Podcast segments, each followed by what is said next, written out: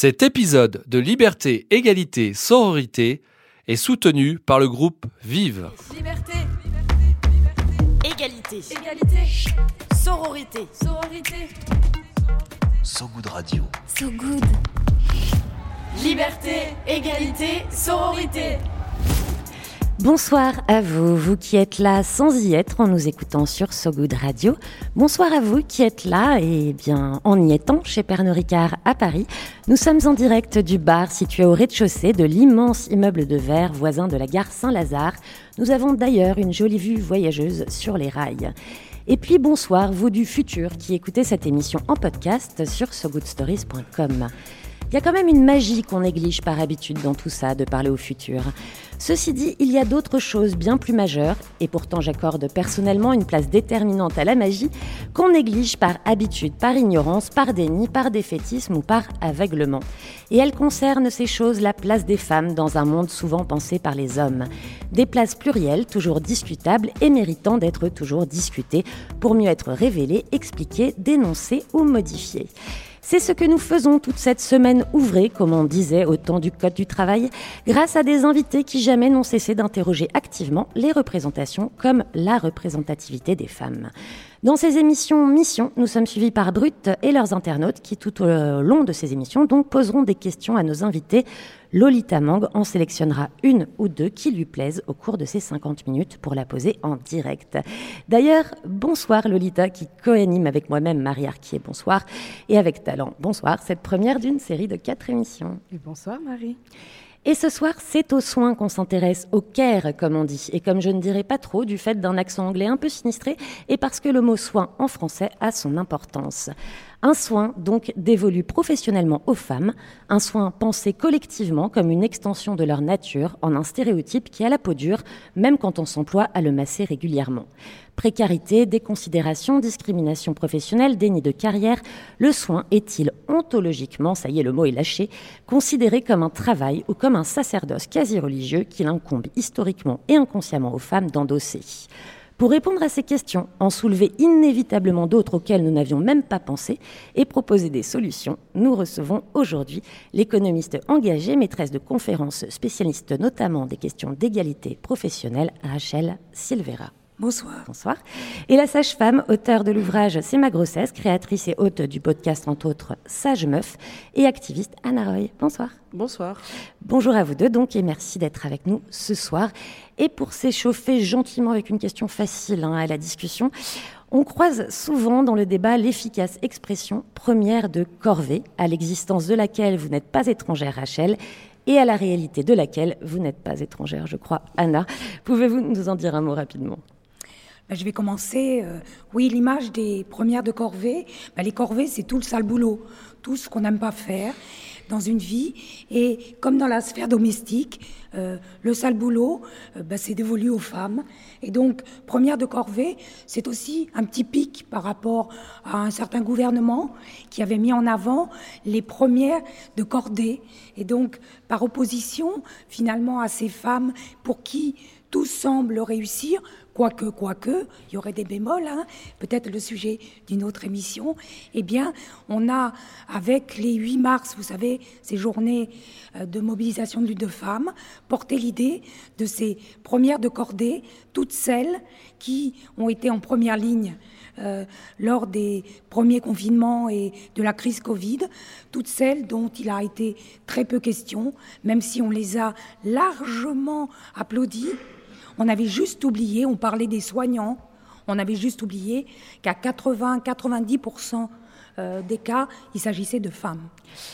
Et Anna, comment vous l'interprétez cette question, euh, cette phrase première de corvée? On est des premières de corvée et des premières de cordée, en sachant que parfois la corvée aussi est une fonction quand même euh, magnifique. C'est-à-dire que dans la corvée, il y a aussi... euh, enfin, moi, je peux, je peux dire que quand je nettoie du vomi, je fais quelque chose des fois de très beau. Et donc, euh, voilà, on pourra revenir là-dessus. Nous reviendrons euh, évidemment sur tout ce qu'elle implique, hein, cette expression, après la chronique de Lolita qui, chaque soir, selon la thématique, interroge les représentations des femmes en fiction à l'écran, celles qui façonnent notre vision du réel. Mais avant, nous écoutons de la musique parce qu'elle est essentielle, elle aussi, aux soins, à la vie, au combat et parce qu'elle nous permet surtout de boire un verre d'eau.「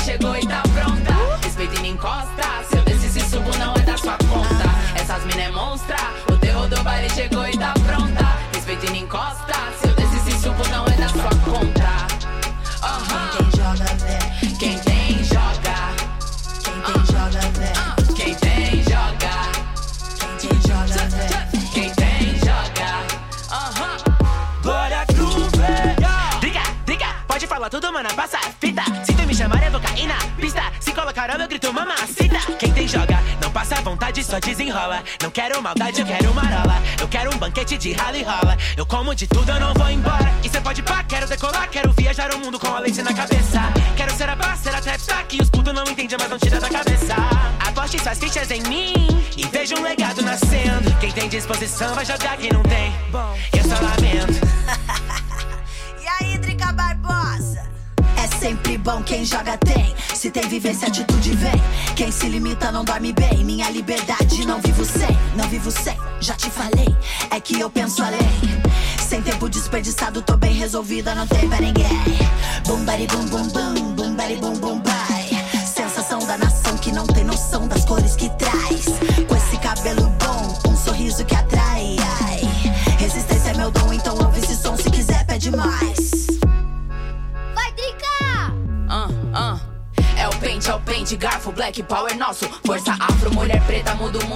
mundo com a caneta sul. Furacão 2000 volts, pantera negra. Com a sagacidade que a Shuri tem. Corto falsidade igual Shuriken. Botei cor na cabeça do gueto, que nem areia barbeiro. Só joga quem tem, pode pá. Meu corpo, meu tempo, amor. Poder pra nós, pra ele, senso. No meu baile, pra entrar, pede permissão. Pra tocar, tem que ter minha benção. Vou abusadamente me querendo bem. Brasil somente, meu bonde também. As braba colou. Avisa o Marcinho que as glamurosas chegou.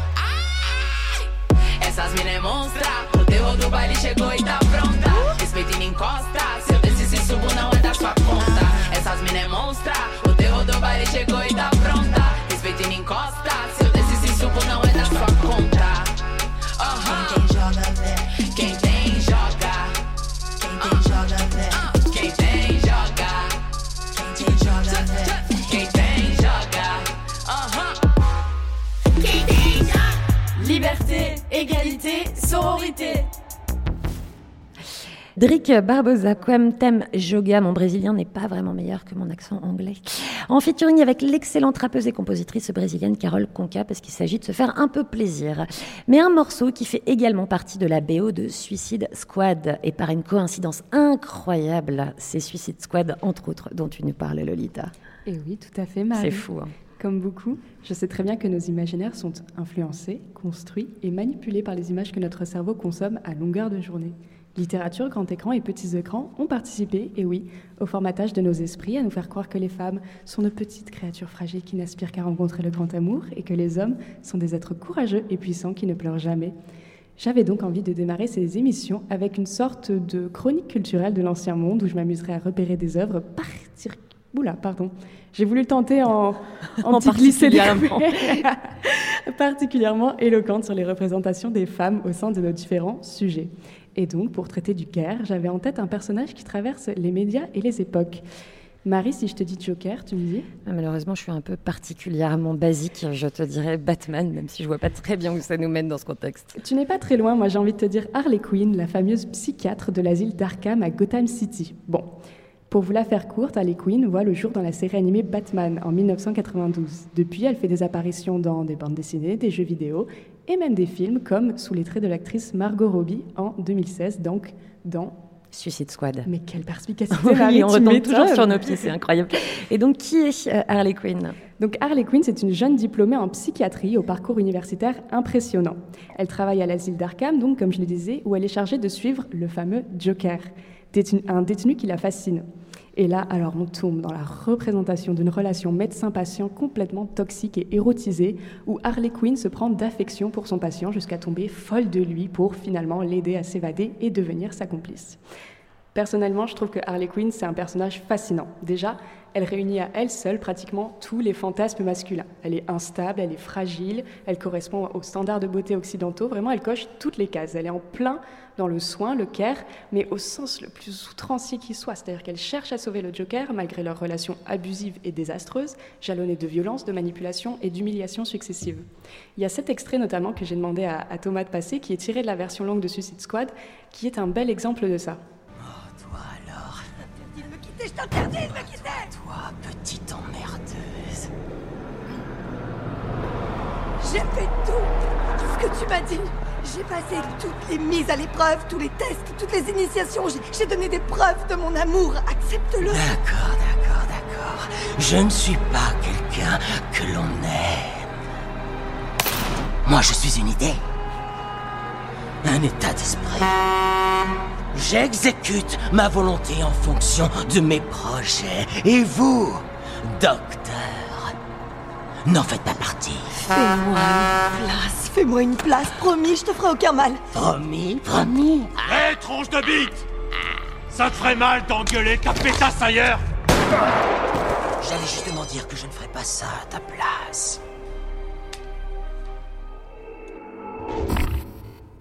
Comme c'est charmant, n'est-ce pas? Tu m'en veux si je te dis que j'ai un peu envie de le voir Alors, je vais rajouter quelque chose, peut-être que tu n'auras plus envie. C'est qu'à sa sortie, le film a été torpillé par la critique, notamment du fait de l'objectivation outrancière de Harley Quinn.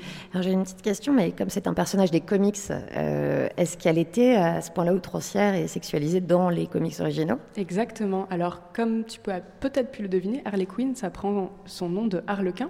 Donc, si tu regardes dans les comics ou dans la série animée d'où elle, où elle est née en premier, euh, bah, elle a vraiment un costume d'Harlequin. Euh, dans Suicide Squad, elle est en très très très court euh, short. Et puis il y a beaucoup de plans sur ce très très court short. Alors la bonne nouvelle, c'est que quatre ans plus tard, donc en 2020, le personnage obtient un film dont elle est l'héroïne, émancipée de sa relation avec le Joker. En plus, c'est une femme, Cathy Yan, derrière la caméra. Moi, j'ai envie de dire que, que demander de plus? Alors, Rachel Silvera et Anna Roy, euh, voilà, on- il y a beaucoup de, de films, de représentations hein, fictionnelles qui influent dans nos- les représentations qu'on peut avoir du réel. Est-ce que vous, et ce n'est pas obligatoirement le cas, hein, on en a parlé un peu avant l'émission, j'avoue, et ce n'était pas forcément le cas, est-ce qu'il y avait un personnage de fiction qui, représente, ou qui représenterait l'archétype de l'infirmière, de la soignante? De façon générale Peut-être un personnage qui vous a envie, donné envie d'être sage-femme, Anna Roy, ou peut-être qui vous exaspère quand vous tombez dessus, tout simplement parce qu'il est tellement éloigné des réalités que ça vous, ça vous crispe Alors moi, là, spontanément, j'en ai pas trouvé, mais je ne suis pas sage-femme, donc euh, je me projette moins. Euh, mais par euh, comme ça, rapidement par association, j'ai pensé, en, positif aux combattantes. Cette série qui est passée vraiment grand public, qui est passée il y, a, il y a très peu de temps à la télévision, où euh, eh ben, on est euh, vraiment dans le dur avec des femmes qui se sont battues pendant la guerre de 14, combattants. Il y a plein de titres, plein de séries avec combattants. Et la combattante, on voyait justement des infirmières, hein, la seconde ligne passer en première ligne. Donc voilà, par association, c'est ce qui m'est venu. Moi, pas de bouquin a priori, mais plein de récits de sages-femmes, en fait, qui sont tombés dans l'oubli. Il y a plein de sages-femmes, Alexandrine Julemier, il y en a plein de Madame du Coudray, etc. Fait, de sages-femmes que personne ne connaît, mais qui ont accompli des choses absolument exceptionnelles dans l'ombre. Et ça, c'est des récits qui m'ont beaucoup nourri quand j'étais étudiante sage-femme. Mais dire que j'étais quand même portée par cette histoire des sages-femmes, qui est quand même euh, une belle Oui, c'est le réel qui a influencé le réel. Ouais, exactement. Tout simplement. Alors, euh, dans, ce, dans ce film, hein, euh, Lolita, euh, on a un syndrome qui est adressé. Tout à fait. Alors, l'extrait que j'ai choisi, il ne parle pas non plus seulement du- des femmes en tant que médecins, mais surtout des femmes dans les relations intimes, dans le couple qu'elles peuvent avoir, dans les couples, pardon. Et dans, la sphère intime, il y a ce syndrome dont on parle aujourd'hui, c'est le syndrome de l'infirmière, qui fait beaucoup parler de lui. Il y a des podcasts dessus, pas mal qui sortent, qui est passé dans le langage commun, en fait, comme un fait psychologique. Et au-delà de cette question, le premier film dont je parlais, Suicide Squad, illustre ce, syndrome-là.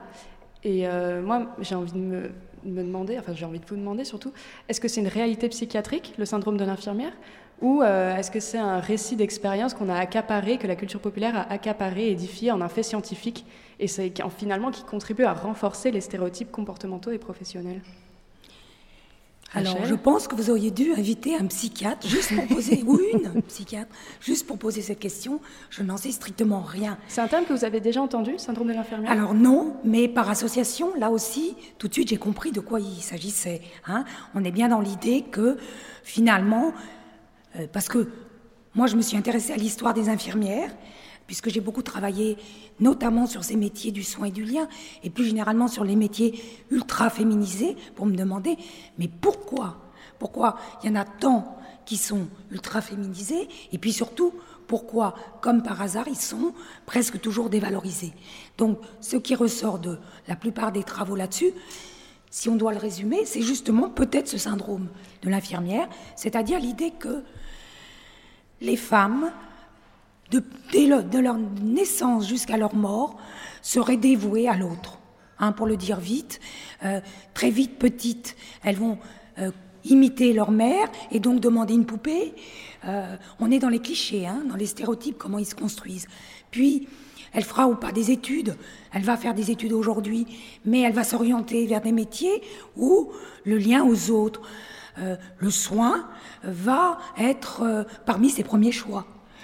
Et ensuite, eh bien, lorsqu'elle va se consacrer à ces métiers, c'est somme toute, hein, on l'a dit, 80% de femmes qui y vont, eh bien, c'est cette idée que elles sont faites parce que elles le font dans la sphère privée, elles sont faites pour se dévouer, pour se sacrifier, et euh, il y a cet éternel féminin qui renverrait à ce sacrifice, ce sacerdoce. Voilà ce que ça m'évoque. Son travail, ce serait un peu une prolongation professionnelle de dispositions tout à fait naturelles. Mais qu'est-ce qui explique dans ces cas-là que le métier soit dévalué? Qu'est-ce qui fait dans cette proposition-là, pardon, entre sphère intime, sphère euh, publique, que le métier est dévalué? Alors c'est ça, hein, vous mettez le doigt sur le vrai sujet, c'est que comme c'est naturel pour une femme d'être patiente, euh, minutieuse, dévouée à l'autre, altruiste, hein, elle ne pense pas à elle, eh bien, à quoi bon rémunérer, reconnaître comme métier ce qui n'est qu'une vocation? Et l'exemple premier, si je prends deux minutes euh, là-dessus, c'est l'histoire de l'infirmière. Vous vous rappelez peut-être qu'avant, il n'y avait pas de métier d'infirmière, il y avait des religieuses qui, dans leur dévouement à Dieu, se consacraient aux pauvres, aux indigents et aux malades et aux personnes handicapées, comme on disait à l'époque. Et il faut attendre, tenez-vous bien, la fin du 19e siècle et le fait qu'on a laïcisé les hôpitaux pour qu'on songe à rémunérer les infirmières lorsqu'on en a fait un vrai métier, en se disant, il y avait des débats politiques, et ces messieurs, que des hommes, les décideurs, pensaient que si on rémunérait, au-delà du strict besoin, les infirmières, eh bien, on allait en faire un métier de mercenaire, je cite, hein, et il y aurait l'appât du gain qui ferait que non seulement n'importe qui allait se présenter pour devenir infirmière, mais qui plus est, le métier allait perdre en valeur parce que dévoyé par l'idée d'un salaire. Vous Question à pas du gain, ils n'ont pas trop de soucis à se faire quand même. Voilà, hein, on est Euh, encore loin du compte. Non, très loin du compte. Alors, euh, on revient quand même quel- à quelque chose là-dedans, c'est euh, l'absence de reconnaissance des compétences nécessaires pour exercer ce métier. Vous, Anna Roy, vous êtes donc sage-femme. Est-ce que, enfin, moi, c'est la façon dont je l'ai vu hein, dans les fictions, beaucoup, dans n'importe quelle euh, reconstitution fiction. En général, tout le monde, toute femme peut s'improviser sage-femme. hein. Il suffit d'un petit bol d'eau chaude et d'aller me chercher des serviettes, et en général, hop, on peut mettre un bébé au monde. Est-ce que vous pensez que la profession, euh, comme si c'était inhérent à la condition féminine, est-ce que vous pensez que la profession souffre de cet a priori euh, faramineux, de cette absence de réelles compétences reconnues comme telles Oui, et puis euh, parce qu'avant les sages-femmes, il y avait des matrones, et il y en a toujours d'ailleurs dans certains pays. Et la matrone, c'est juste une femme d'âgée, d'expérience, qui euh, fait les accouchements. Et donc finalement, c'est resté dans l'inconscient collectif que finalement, faire, être là pour un accouchement, accompagner une naissance, finalement, c'était euh, extrêmement euh, facile et basique, et que ça nécessitait finalement aucun savoir-faire et aucun savoir-être. Ce qui est évidemment faux. Bon, les sages-femmes, c'est une plus vieille profession, c'est 15e siècle, les sages-femmes pensionnées, on appelait ça les sages-femmes pensionnées. Mais on a été très invisibilisés, très méprisés, très attaqués. Et alors, je crois qu'il y avait un lien plutôt où c'est des sorcières, c'est des gens un peu dangereux. Ce qui est vrai parce que, de fait, les sages-femmes ont beaucoup d'influence, auprès des femmes euh, qu'elles soignent. Donc ça, c'est vrai. Ils, ont, ils, avaient raison de se méfier, de fait. La preuve, euh, actuellement. Et vous pensez, est-ce que la profession aujourd'hui souffre encore de cette a priori-là? Ah mais c'est terrible, on est une profession de femmes qui s'intéresse aux femmes, donc ça peut pas être pire. En fait, j'ai envie de dire, euh, là on coche toutes les cases. Euh, et en plus, on fait des trucs que personne ne veut voir, c'est-à-dire qu'on touche au sang, au sexe, à la mort. Enfin, tous les tabous sont dans notre profession. Donc femme plus femme plus tabou. Pouah, au revoir, merci. Donc ça fait dix ans moi que je me bats comme une folle pour essayer de faire connaître cette profession. Je crois que j'y arrive en partie, mais c'est je rame et je rame et je, encore je rame. Mais j'ai pas fini hein, mon travail, mais je continue à le faire. On parlait du dialogue entre sphère intime, sphère publique. Euh, Rachel Silvera, vous faites euh, des discriminations et des inégalités qu'on rencontre dans ces domaines-là. Une sorte de maison d'architecte, aux, parois et aux plafonds de verre et au sol qui colle. Euh, qu'est-ce que. Pourquoi? Il faut expliquer cette image, je pense. Oui, alors, c'est vrai que J'essaie, moi, de surtout avoir euh, m'adresser à un très large public et j'aime bien reprendre ici et là des expressions que l'on entend et qu'on peut s'approprier facilement. Alors, la première, c'est l'idée du plafond de verre. Je dirais même que, donc au départ, ça vient des États-Unis, comme beaucoup de choses. L'idée était de dire les jeunes filles réussissent de mieux en mieux leurs études, elles sont de plus en plus brillantes, au point où, aujourd'hui, elles sont même mieux positionnées pas dans toutes les filières, mais globalement, il y a plus de filles étudiantes qu'étudiants que de garçons étudiants. Euh, elles réussissent mieux leurs études, mais, mais malgré tout, elles n'arrivent pas à atteindre les postes auxquels leur diplôme pourrait euh, leur euh, enfin, correspondre. Il y a un décalage, il y a ce qu'on appelle un déclassement professionnel qui fait qu'elles ne s'y retrouvent pas.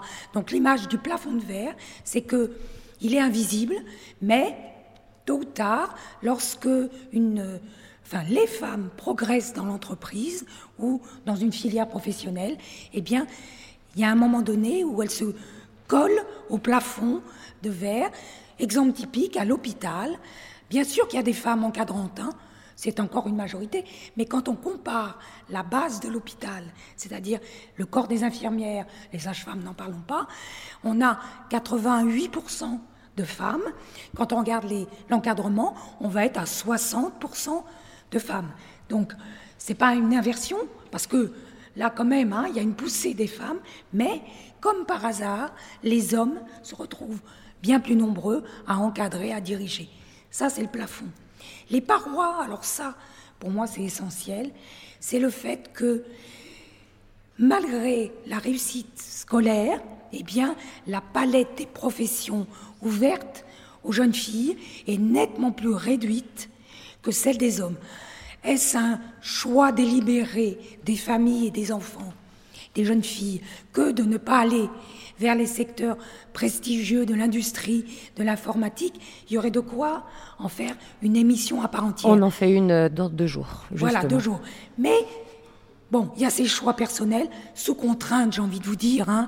Vous voyez à mon ton que j'y crois pas beaucoup. C'est que, que ce soit les employeurs, que ce soit la société en général, eh bien, on conçoit pour des jeunes filles que les métiers où elles seront le mieux, où elles euh, se comment dire, elles seront les plus compétentes, ce sont justement ces métiers en lien avec la sphère privée. Et donc c'est un cercle vicieux. Les parois, elles rentrent dans des métiers et après, bonjour pour dévier et changer de filière. Et enfin, désolé, le plancher collant, eh bien, ça, ça nous vient des Québécoises. Le plancher collant, c'est que les carrières sont au rabais, la précarité euh, est nettement plus forte, la question des bas salaires correspond bien davantage aux femmes, elles sont majoritaires dans ces emplois précaires, mal payés, avec euh, là aussi tout un débat sur le temps partiel, euh, qui était si bien pour les mères de famille et qui est devenu une réalité pour bon nombre de femmes, y compris lorsqu'elles l'ont pas du tout choisi. Voilà le plancher. Anna, est-ce que vous, vous avez l'impression dans votre métier, dans les femmes qui vous entourent, euh, mais pas seulement, dans votre métier, les infirmières, les aides-soignantes, est-ce que vous avez l'impression d'habiter dans cette maison? Est-ce comment vous y sentez à l'intérieur? Et est-ce que vous trouvez la comparaison euh, juste par rapport à ce que vous, euh, vous expérimentez au quotidien? Oui, tout à fait. Je pense, mais je pense qu'il faut incarner ces métiers, mais s'armer d'une grosse masse pour péter le plafond, pour péter les parois et de solvant pour se décoller. Mais je pense que c'est faisable. Je pense qu'on peut arriver à un moment où ces, ces métiers-là, ces professions-là seront valorisées parce qu'en fait, elles demandent un grand savoir-faire et, et un grand savoir-être et euh, des compétences euh, euh, techniques, médicales, etc. Donc de votre point de vue, c'est aussi euh, le problème de la dévalorisation de ces métiers-là. Pas seulement qu'on oriente vers des carrières précaires, c'est pourquoi ces carrières-là sont précaires alors qu'elles sont essentielles. Voilà, exactement, parce que moi, j'adore ma profession. Et euh, j'ai moi-même hésité entre cosmonaute et sage-femme. Et euh, j'avais pas du tout envie d'être cosmonaute, parce qu'effectivement, j'avais pas du tout envie de quitter mes enfants, mais j'avais cette conscience-là à 8 ans. Donc moi, je me suis dit, bah, c'est pas grave, je vais être sage-femme, mais je vais prendre une masse et un solvant. Et je crois que pour l'instant, ça va. Alors, on reprend euh, dans un instant notre conversation avec Anna Roy et Rachel Silvera et avec Romain Salas qui a tendu son micro au lycéen de l'établissement Arago, ça se trouve place de la Nation à Paris, pour faire dialoguer nos représentations, nos discussions et puis les leurs. Et comme on parle soin sur ce goût de radio et que la musique nous permet à nouveau de prendre un moment pour s'hydrater, on écoute It's Vitamine C du groupe japonais Chai, de la médecine parallèle en somme sur ce goût de radio. À tout de suite.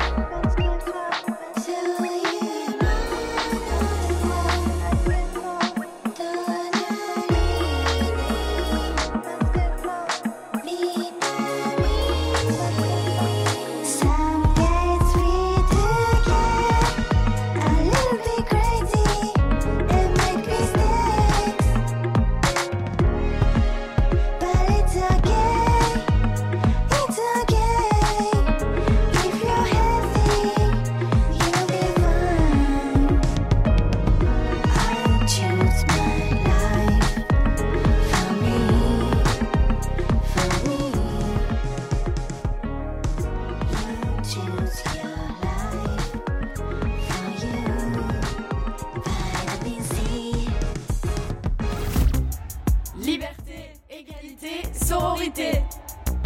De retour sur So Good Radio, toujours en direct de chez Pernod Ricard à Paris, mais avec un nouvel euh, intervenant sur notre plateau qui est retourné dans les cours d'école. Salut Romain. Salut. De quoi parle-t-on?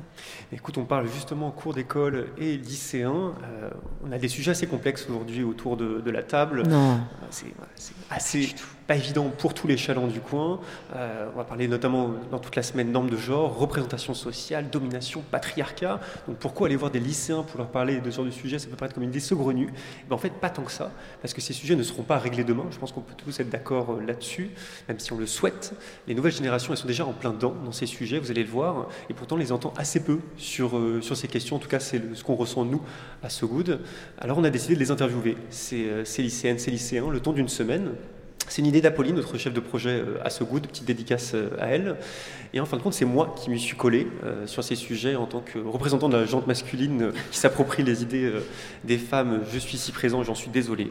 Et je suis aussi feignant, Faut sachez-le. t'avouer tout ça, tout ça. Voilà, je reconnais mes torts. Et étant également un petit peu feignasse sur les bords, je suis allé dans le lycée où j'étais à l'époque, en tant que bon lycéen, le lycée Arago, à Paris, comme tu le disais, euh, Marie, entre le 11e, le 12e et le 20e. C'est pas très loin du périph', de l'approche banlieue, entre quartier populaire et quartier un peu plus bourgeois. Donc il y a une certaine mixité, mixité sociale, pardon, ce qui euh, est intéressant pour nous en termes de représentativité.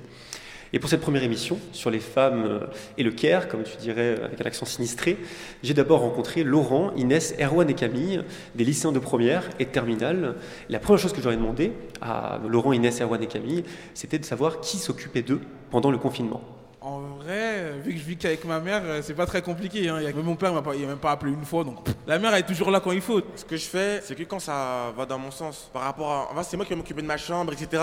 Mais pour le foyer en entier, c'est la mère. hein. Et donc, faudrait que je l'aide beaucoup plus, mais il y a les reçus, elles sont là. Les sœurs, elles sont là pour l'aider. hein. Est-ce que vous vous verriez travailler euh, dans un hôpital ou en tant qu'aide-soignant? Et si c'est pas le cas, pourquoi? Même si j'ai regardé beaucoup de séries, euh, tout ce qui est sur hôpitaux, Grey's Anatomy, tout, tout le tralala qui va avec, je, je kiffe, j'adore. hein. C'est pas la question. hein. Moi, moi, je sais pas, genre, je suis pas vraiment passionné par, euh, par ça. Tu verrais travailler dans l'hô- dans l'hôpital? Quand j'étais petite, je voulais bien, mais là, en fait, euh, vu les conditions dans lesquelles elle travaille, je me dis qu'en fait, euh, j'ai pas envie de finir en burn-out un an, deux ans après. Conditions de travail trop rudimentaires, beaucoup de responsabilités, une rémunération assez basse. Donc euh, moi, je pense pas euh, que je voudrais faire. Ouais, on voit qu'ils sont bien conscients des problèmes de, de l'hôpital public, ces lycéennes et ces lycéens, et qui regardent des Doctor House depuis le canapé ou Grey's Anatomy, ou H peut-être même, c'est quand même plus agréable que de s'occuper de ces sujets, visiblement, en tout cas c'est ce qu'ils disent, vous nous direz ce que vous en pensez. J'aurais aussi demandé à ces lycéennes et ces lycéens s'ils savaient que plus de 8 soignants sur 10 étaient des femmes, et c'est Erwan et Mouna qui nous répondent, pas vraiment étonnés. En fonction de, de ce qu'on leur a dit quand ils étaient petits, de l'éducation qu'ils ont eue en fonction de leur sexe ou genre, comme vous voulez, bah, ils sont dirigés sur euh, des choses bien différentes. Ça peut être euh, ancré depuis qu'on est plus jeune, quoi. Genre euh, dans la société et tout, euh, les stéréotypes, euh, à quoi on est euh, destiné, genre euh, les, les jeux pour enfants, et genre on sait très bien, genre euh, la cuisine, le ménage, soigner, etc. Et pour les hommes, euh, ça va toujours être prof, avoir des grands métiers, enfin bref, euh, diriger, être patron, des trucs comme ça, quoi. Qu'est-ce que vous feriez pour changer les choses? Une rééducation, tout simplement. Et dès le bas âge, hein, parce que ça commence là-bas. hein. Les femmes, elles sont plus compétentes, c'est pour ça. Pourquoi, pourquoi elles sont plus compétentes les femmes? Bah, on voit bien qu'il y a plus de femmes, on a plus de volonté que les hommes. Les hommes, ils savent pas s'y prendre, du coup, bah, il y a plus de femmes. Et girl power Est-ce que tu trouves qu'il faudrait qu'il y ait quand même un peu plus d'hommes dans le- la santé, ou tu trouves que c'est bien comme ça? Non, c'est très bien comme ça. Parce qu'après, il y aura beaucoup de morts, il y aura beaucoup de problèmes. Euh, Franchement, je préfère une femme qu'un homme. Le problème, c'est que c'est des métiers qui sont assez mal payés avec beaucoup d'horaires, donc c'est un peu dommage que ce soit que des femmes qui s'y collent. Mais après, s'il y a des hommes, ils vont être mieux payés juste parce que c'est des hommes. Ah, On a là un avis bien tranché, bien clair, euh, qui a le mérite de la clarté, peut-être même de la clairvoyance. Chacun se fera son avis sur la question. En tout cas, ce qui est certain, c'est qu'en 2022, les hommes restent mieux payés que les femmes parce que ce sont des hommes. Et j'en ai rencontré d'autres, des hommes, plutôt des, de jeunes hommes, Amine, Neil et Ryan, à qui j'ai demandé pourquoi c'était surtout leur mère qui s'occupait de la maison. Parce que mon père il travaille de nuit, c'est-à-dire il rentrait, il dormait, et c'est ma mère genre elle fait à manger parce qu'elle sait faire. T'as l'impression qu'ils s'occupent aussi bien de toi l'un que l'autre? Ouais, hein. juste euh, ma mère elle est, elle est plus craintive que mon père parce que euh, bah, c'est dans toutes les familles pareil. C'est un préjugé là, si je peux me permettre. Pourquoi c'est un préjugé? Mais parce que pourquoi ça serait plus la femme qui serait inquiète et pas le père? En fait, t'insinues indirectement que la femme se préoccupe plus. Mais non, mais c'est aussi c'est sexiste. Moi je pense juste que c'est parce qu'en fait ça intéresse pas les hommes. Non, parce que pour moi ça intéresse pas les hommes d'être soignants, c'est pour ça qu'on laisse ça aux femmes. Ah, il a dit on laisse ça aux femmes. Moi je pense pas qu'on laisse ça aux femmes, je pense que c'est les femmes qui s'aventurent dessus parce qu'elles aiment bien ce projet. Là, on navigue un, on navigue un petit peu euh, dans la provoque, un petit peu de raillerie pour vous dire, euh, il y avait des copains eux qui les filmaient sur Snapchat en direct pendant qu'ils répondaient aux questions, donc c'est un peu voilà, ambiance. Et ça, si mis à part, et aussi mis à part certains stéréotypes qui sont persistants dans leur discours, on voit quand même qu'il y a une petite prise de conscience, notamment sur la mère qui serait pas forcément plus craintive que le père par nature, éviter d'essentialiser les femmes sur ces questions. Euh, en tout cas, Amine, lui, que vous avez entendu à la fin, il aimerait peut-être travailler dans la santé.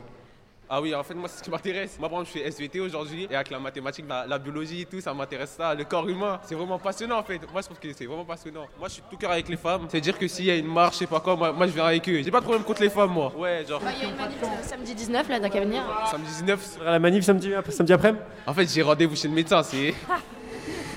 Eh ouais, il y avait une manif, nous toutes, euh, samedi dernier, à laquelle Amine est peut-être venue. On ne sait pas tout à fait. Donc, si Amine, si tu nous entends, envoie-nous un DM sur Insta ou sur Facebook et dis-nous si tu es venu à la manif. En tout cas, visiblement, le rendez-vous chez le médecin, c'est un nouvel argument. J'ai piscine pour, euh, pour Amine.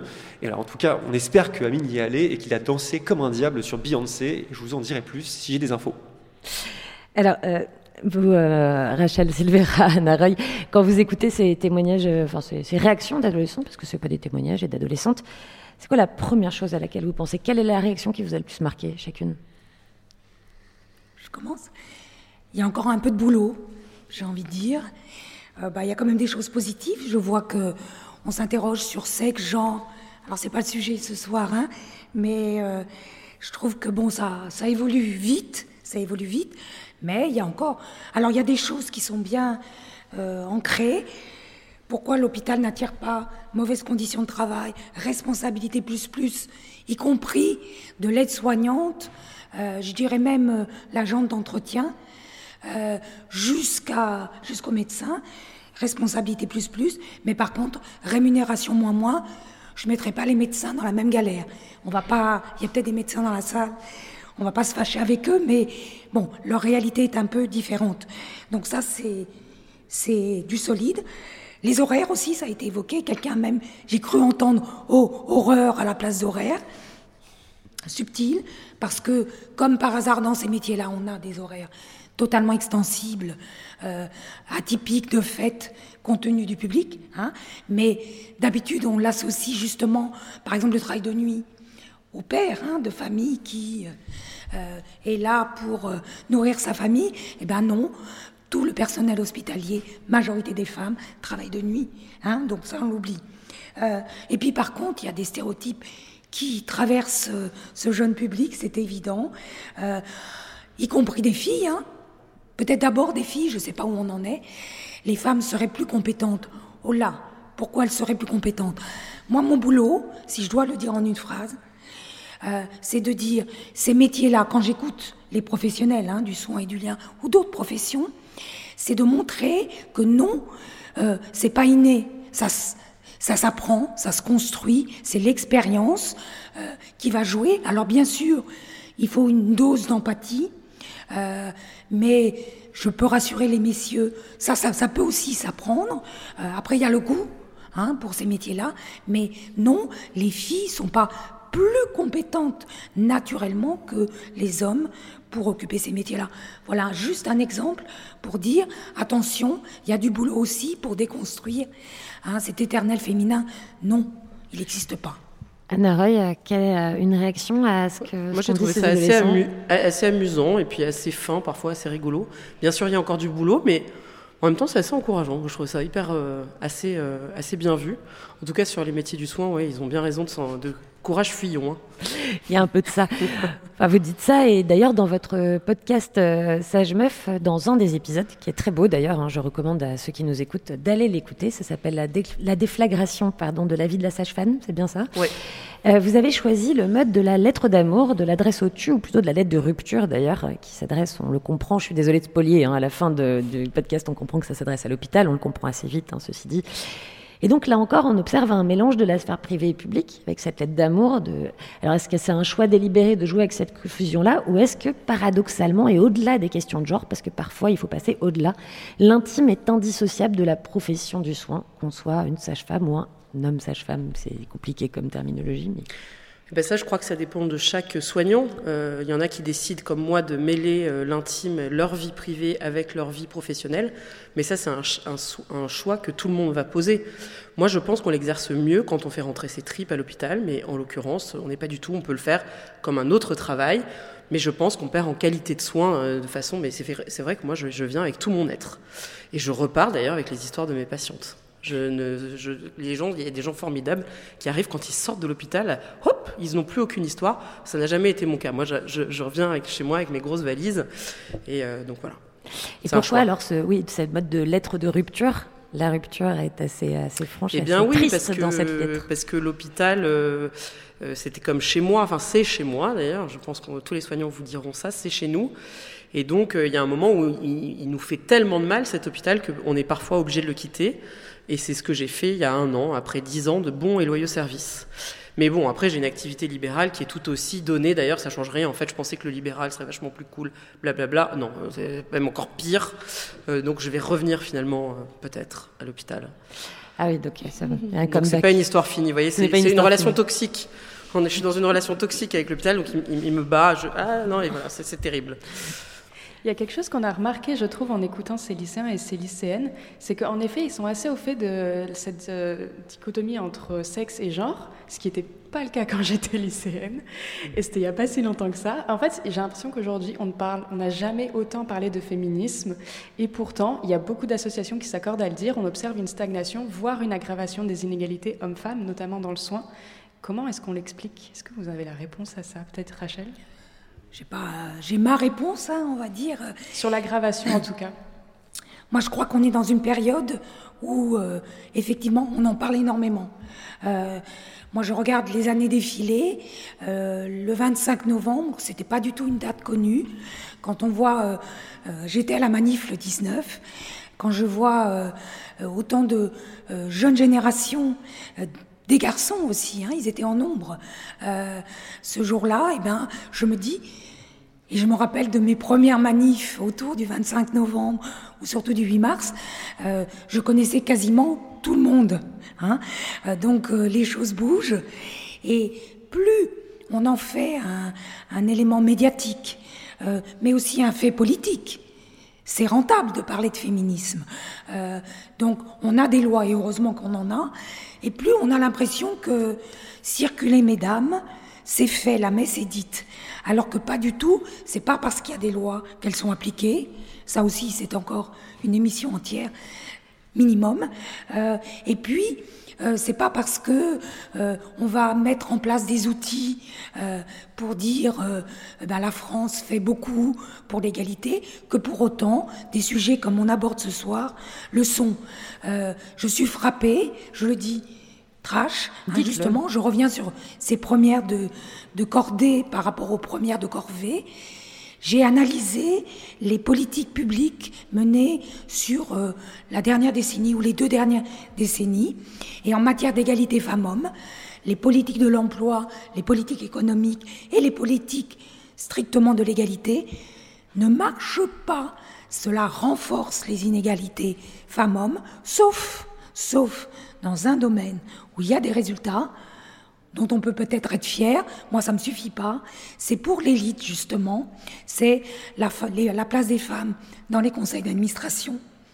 Aujourd'hui, la loi Copé-Zimmermann est appliquée, on a plus de 40% de femmes dans les conseils d'administration des entreprises du CAC 40, hein, les plus cotées d'entre elles. Euh, donc il y a des avancées, mais pas pour toutes. Qu'en est-il des femmes précaires? Qu'en est-il de tous ces métiers des soignantes, Mais D'ailleurs, on celles voit, qui se sont battues on voit Anna justement secouer la tête.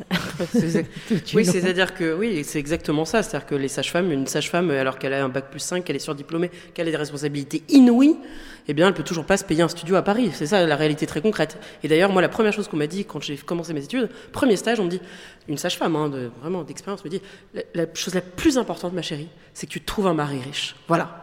Et là, tu seras sauvée. Voilà ce qu'on m'a dit. Mais, et je me disais, ah bon, d'accord. Enfin, j'étais quand même assez surprise. Mais voilà ce qu'on m'a dit et qu'on m'a répété plusieurs fois au cours de mes études. Et de fait, elles avaient raison. C'est l'essentiel pour une sage-femme. Sinon, on est morte. Je vous rassure, on m'a répété ça pendant toutes mes études de lettres aussi. hein. Aucun problème. Des études de courtisane, moi, on m'a dit.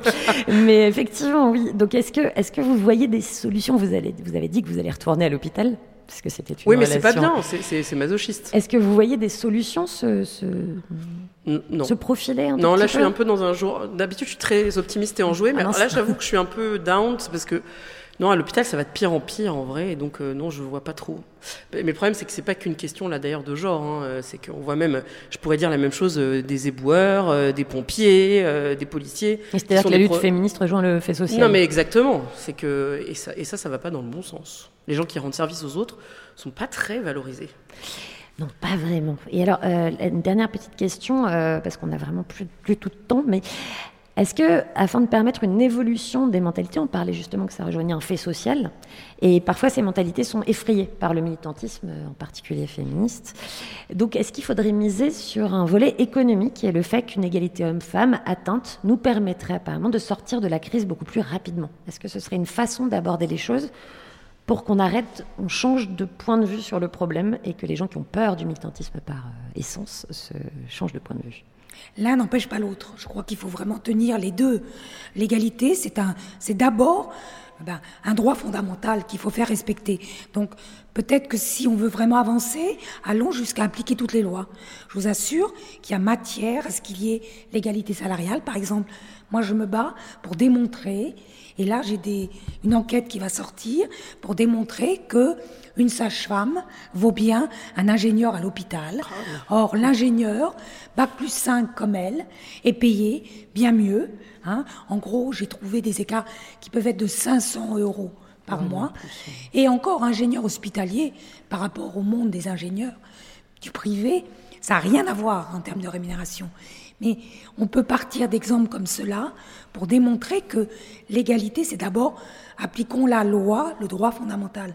Mais c'est aussi effectivement le fait que grâce à l'égalité, on va mieux payer des femmes qui vont consommer et pourra y avoir aussi un intérêt économique. Mais pour moi, il est secondaire, même si je suis économiste de formation, je crois qu'il faut faire attention à ne pas c'est peut-être compliqué à cette heure-ci, mais instrumentaliser l'égalité. Il y a des boîtes qui le font, hein, qui se sont rendues compte que c'était rentable d'investir euh, dans l'égalité femmes-hommes, parce que rien qu'en marketing, hein, euh, on sait que maintenant, on fait des études. Qui achète dans le ménage Qui choisit? Pas achète, mais choisit la voiture, c'est madame. Donc on commence à faire toute une politique marketing pour euh, s'adresser à elle et pas simplement à monsieur. Donc on trouvera peut-être moins de pubs avec des nanas à poil sur le capot. Je vous assure que ça va être la réalité, ça va évoluer. Mais euh, en attendant, je ne crois pas à ce ressort-là. Ça peut jouer, mais à la marge, non. Appliquons le droit d'abord, puis l'économie aussi, mais après. Alors comment euh, mieux s'informer justement pour éviter euh, les pièges du féminine washing? Il y a plein de mots, woman washing, féminine washing, comment bah, laver, euh, laver en femme. La traduction est quand même toujours étrange, mais comment est-ce qu'on évite ces pièges-là, par exemple par rapport à la réalité du, mé- du métier de sage-femme, par rapport à la réalité de la représentation des femmes dans ce métier-là? Anna Roy, comment est-ce qu'on fait? Où est-ce qu'on s'adresse? Comment, Quelles associations on suit? Comment on milite? Il faut faire tous azimuts, en fait. Je crois qu'il faut. Enfin, moi, j'ai choisi d'attaquer le problème de tous les côtés. Maintenant, mais c'est pas facile. hein. Par exemple, il y a plein de gens qui me demandent mais comment on défend les sages-femmes? Oh, Bah, je sais pas trop, en fait. hein. Malheureusement, j'ai pas trouvé la solution. J'ai essayé de trouver plein de trucs, mais en fait, euh, non, j'ai pas trouvé. Euh, non, je sais pas. Vous avez euh, votre podcast, je crois, reverse une partie de, de ses écoutes, non Un collège euh, euh, national euh, Oui, oui, bien sûr, mais oui, mais on peut pas, quand on est entre guillemets anonyme, on peut pas euh, donner de l'argent au collège national des sages-femmes. Donc non, je n'ai pas de solution. N'avez pas de solution. Mais, mais bon, continuez si cha- chaque sage-femme et chaque personne qui, en fait, si, en fait, individuellement, ça change. Et politiquement, c'est en train de bouger, mais c'est long, mais ça a déjà énormément. Enfin, du point de vue des sages-femmes, en tout cas, ça a énormément évolué en 10 ans. Enfin, il faut, faut revenir, faut penser bien qu'on revient de la nuit. Et là, quand même, euh, les sages-femmes, on connaît un peu plus. Il y a une aube. Oui, absolument. une petite Une- aube. une- une belle aube. Une belle aube. Et est-ce que identifier le féminine washing, justement, fait partie de ces critères pour que Ah ça bah ait- évidemment, euh, tout le monde s'empare de ça. Vous savez, on parle même de femtech maintenant. Euh, enfin bon, oui. Et dans l'hôpital, ça se traduit comment? Ça, je sais pas, il faudrait y réfléchir. J'ai pas assez réfléchi pour répondre à la question intelligemment. C'est hyper beau de l'admettre. Ah bon, moi, vous savez, euh. Et donc, euh, Rachel Silvera, donc, euh, pour éviter le féminin washing, on se renseigne où? Où est-ce qu'on milite? Comment est-ce qu'on fait pour éviter ces écueils-là, justement? Ben moi, je vais être, euh, je suis peut-être la, la plus vieille d'entre vous, donc je vais revenir à des fondamentaux. Pourquoi est-ce que on prend pas notre destin en main quand on travaille? Eh ben, vous savez, ça s'appelle des syndicats, ce truc un peu poussiéreux, qui somme toute permet de représenter les salariés.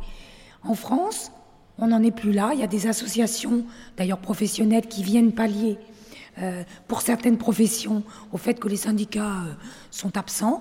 Mais moi, j'ai envie de vous dire, syndiquez-vous, syndiquez-vous et prenez en main les syndicats. Moi, je travaille beaucoup avec eux pour que euh, l'égalité soit aussi faite là-dedans. Parce que si on n'a pas des syndicats forts, eh bien alors là, on se fera jamais entendre.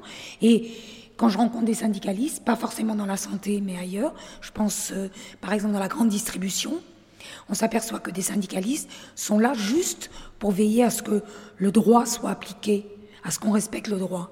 Donc vous voyez, je pense que c'est aussi ça, c'est passer de ces situations individuelles dont on a parlé au fait qu'on appartienne à des collectifs, à des groupes. Donc j'y crois quelque part encore que ça permettra aussi que les sages-femmes, plus les infirmières, plus, plus, plus, euh, changent la donne et pas seulement un groupe professionnel qui défend ses propres intérêts, il faut le faire, mais au-delà, il faut euh, parfois qu'il y ait des liens. Il y en a d'ailleurs. hein. Alors, malheureusement, on n'a pas le temps de rentrer dans un débat Non. sur le syndicalisme parce que je vois que Anne-Marie n'est pas tout à fait convaincue par, par ce discours. Mais euh, je vous laisserai discuter toutes les deux et avec euh, le public qui sera présent euh, par la suite ce soir. Merci à vous deux. Malheureusement, on n'a plus le temps et pourtant, des questions, on en avait encore plein, plein, plein, plein, plein. Vraiment à développer. Euh, merci à vous deux pour votre présence, pour vos voix et puis pour celle que vous ouvrez vers une société euh, quand même plus égalitaire, plus juste, une société peut-être du soin, justement, mais euh, égalitaire. Anna, on écoute euh, votre podcast, on l'a dit, Sage Meuf, qu'on soit ou non parent d'ailleurs. hein, euh, moi, je l'ai écouté. euh, on lit votre ouvrage C'est ma grossesse. Et avec vous, on, donc, on, on s'intéresse au sort des sages-femmes de France, ce serait sympa. De vous, Rachel Silveran, on lit les ouvrages notamment collectifs avec le réseau de recherche MAGE, Recherche féministe et lutte des femmes, le genre au travail. C'est sorti en 2021 dans la collection Le présent à venir. Et puis, on écoute vos diverses interventions sur les sujets des discriminations professionnelles. Alors, qu'on trouve euh, partout sur Internet. Et alors, chaque année, à l'occasion du 8 mars, il y en a quasiment une presque tous les ans. Donc, vous pourriez les mettre euh, côte à côte et puis voir les évolutions de, de ce qui se passe euh, dans, dans, euh, le terrain de l'engagement sur l'égalité homme-femme. Et ça, c'est vraiment intéressant. Je l'ai fait pour préparer cette site interview. Et vous avez un site également qui est très fourni. Je vous conseille de vous y rendre. Le site est quoi exactement rachelsilvera.org. Voilà, tout simplement. Merci beaucoup donc à vous deux d'être venus discuter avec nous. Merci à vous. Merci.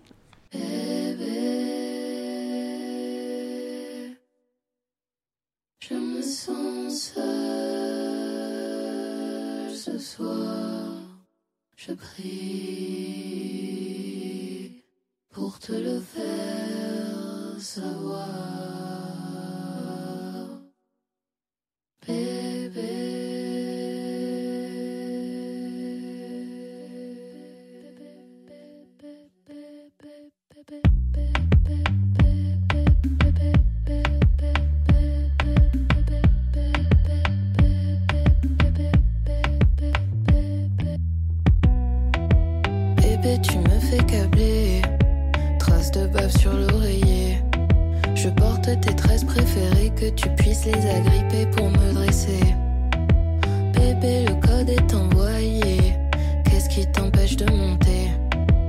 Laissé les lumières allumées pour te repérer.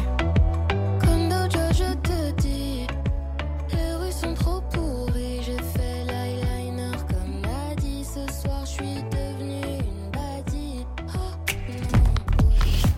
Liberté, égalité, sororité. Ah, on a été obligé de couper la fin de ce morceau, comme on a été obligé de couper nos intervenantes avec regret, malheureusement. Mais n'hésitez pas à aller vous renseigner et en apprendre plus. C'est donc la fin de cette émission en direct de The Island, l'île de Pernod Ricard au milieu de l'océan Saint-Lazare à Paris. On s'y retrouve demain en public et en direct sur So Good et sur Brut pour continuer à explorer et à adresser la place des femmes dans les sociétés actuelles. Et c'est à l'image du pouvoir qu'on s'intéressera demain, n'est-ce pas Lolita? Tout à fait, et tu fais bien de dire le mot image qui s'incarne dans le vêtement que l'on choisit ou que l'on subit lorsque l'on est une femme politique, une apparence qui relève constamment du message envoyé aux inconscients et parfois aux consciences, aux consciences biaisées. Le pouvoir a-t-il un costard? Donc c'est la question qu'on posera à nos invités, l'historienne de la mort Sophie... De la, De la mort, mort. Ouf, ouh, ça c'était... Ton rapport au- la mode de- demande d'être interrogée là. Mais sais-tu que la mode a un rapport très étroit avec la mode, ça d'ailleurs? Sophie Lemailleux donc, et à la députée européenne Karima Deli. À demain donc. Merci Lolita, merci Romain, merci à vous de nous avoir écoutés, merci à nos invités et puis merci à Thomas Chalvidal derrière sa console et qui va lancer avec virtuosité ce générique. So Good Radio. So good Liberté, égalité, sororité.